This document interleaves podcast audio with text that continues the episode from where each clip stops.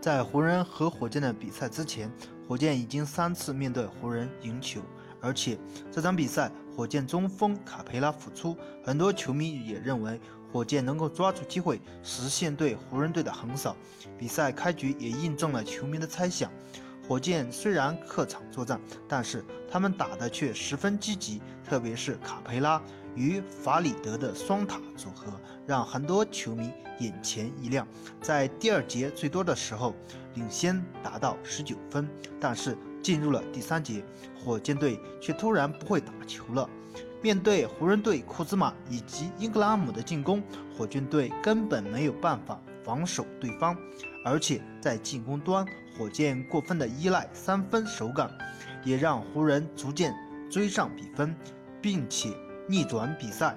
这场比赛，詹姆斯、哈登拿下三十分、六助攻、五篮板；保罗拿下二十三分、十板、九助攻；戈登拿下十四分；卡佩拉拿下十二分、十一个板。替补席上，法里德也有十三分进账。湖人。方面，詹姆斯拿下二十九分，英格拉姆拿下二十七分，十三个篮板；库兹马拿下十八分，布洛克拿下十四分，再次被逆转。主教练德安东尼不叫暂停的方式再次激怒球迷。